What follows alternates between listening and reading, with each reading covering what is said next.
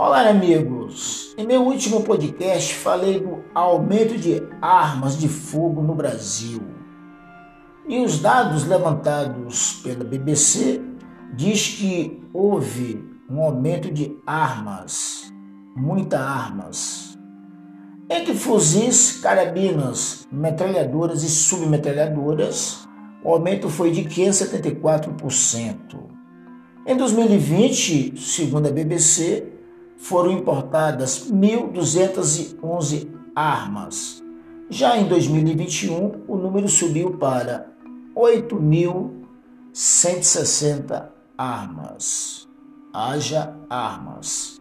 Para hoje lhes dizer de guerras. Aspas. A guerra é uma atividade singular, completamente diferente das demais atividades humanas tornar-se totalmente imbuído das exigências desta atividade, implantar e des desenvolver dentro de si as capacidades exigidas por ela, adquirir uma avaliação intelectual da mesma, obter desenvoltura e confiança nesta atividade através da prática e conscientizar-se completamente dos deveres nela envolvidos. Essas são as atividades militares de um indivíduo. Esse espírito é a argamassa que une todas as qualidades que, juntas, confere valor militar ao exército. Na presença desse sentimento, as qualidades militares também se unem mais livremente. Aquilo que foi realizado no passado por esse agrupamento de qualidades, fornecendo solidez ao exército, transformando o minério bruto em metal brilhante. É ilustrado pelos macedônios sob o reinado de Alexandre, pelas legiões romanas sob o domínio de César, pela infantaria espanhola sob o comando de Alexander Farnese, duque de Parma, pelos suecos durante o reinado de Gustavo Adolfo e Carlos XII, pelos prussianos durante o reinado de Frederico o Grande e pelos franceses durante o reinado de Napoleão.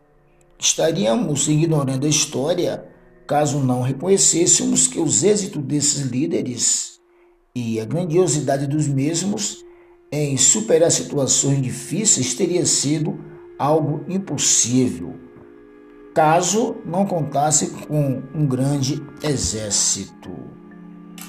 Continuando, a história nos ensina que as nações que não se encontram prontas a defender sua honra com armas invariavelmente entram em declínio. É oportuno, portanto, sempre que a sociedade volta-se para uma luxúria descuidada, não refreada por, por quaisquer considerações normais ou morais que surjam no horizonte, aquele tipo de ansiedade política, aquele restaurador do dever cívico, a guerra. Então a paz eterna seria um destino perverso, porquanto seria adquirida unicamente ao custo das mais nobres qualidades e dos mais altos fados do homem. Talvez por isso o inabalável Putin traga até nós esse novo conceito, aspas, a guerra híbrida, que tem a ver com a implementação de uma estratégia ou várias de enfrentamento que não passa necessariamente por um combate de tipo militar, ou quem sabe o uso de mecanismos como insurgência, migração ou o uso de fake news e desinformação, entre outros. Também é considerado parte dessas estratégias de combate não tradicionais, nas quais a propaganda e a provocação têm papel fundamental. Talvez seja isso que esteja ocorrendo nesse momento, nesse conflito aí, em uma parte do leste europeu, envolvendo os interesses, de um lado, estadunidenses e de outro, do inabalável Putin. E assim, lhes convido para o nosso próximo episódio e até breve, amigos.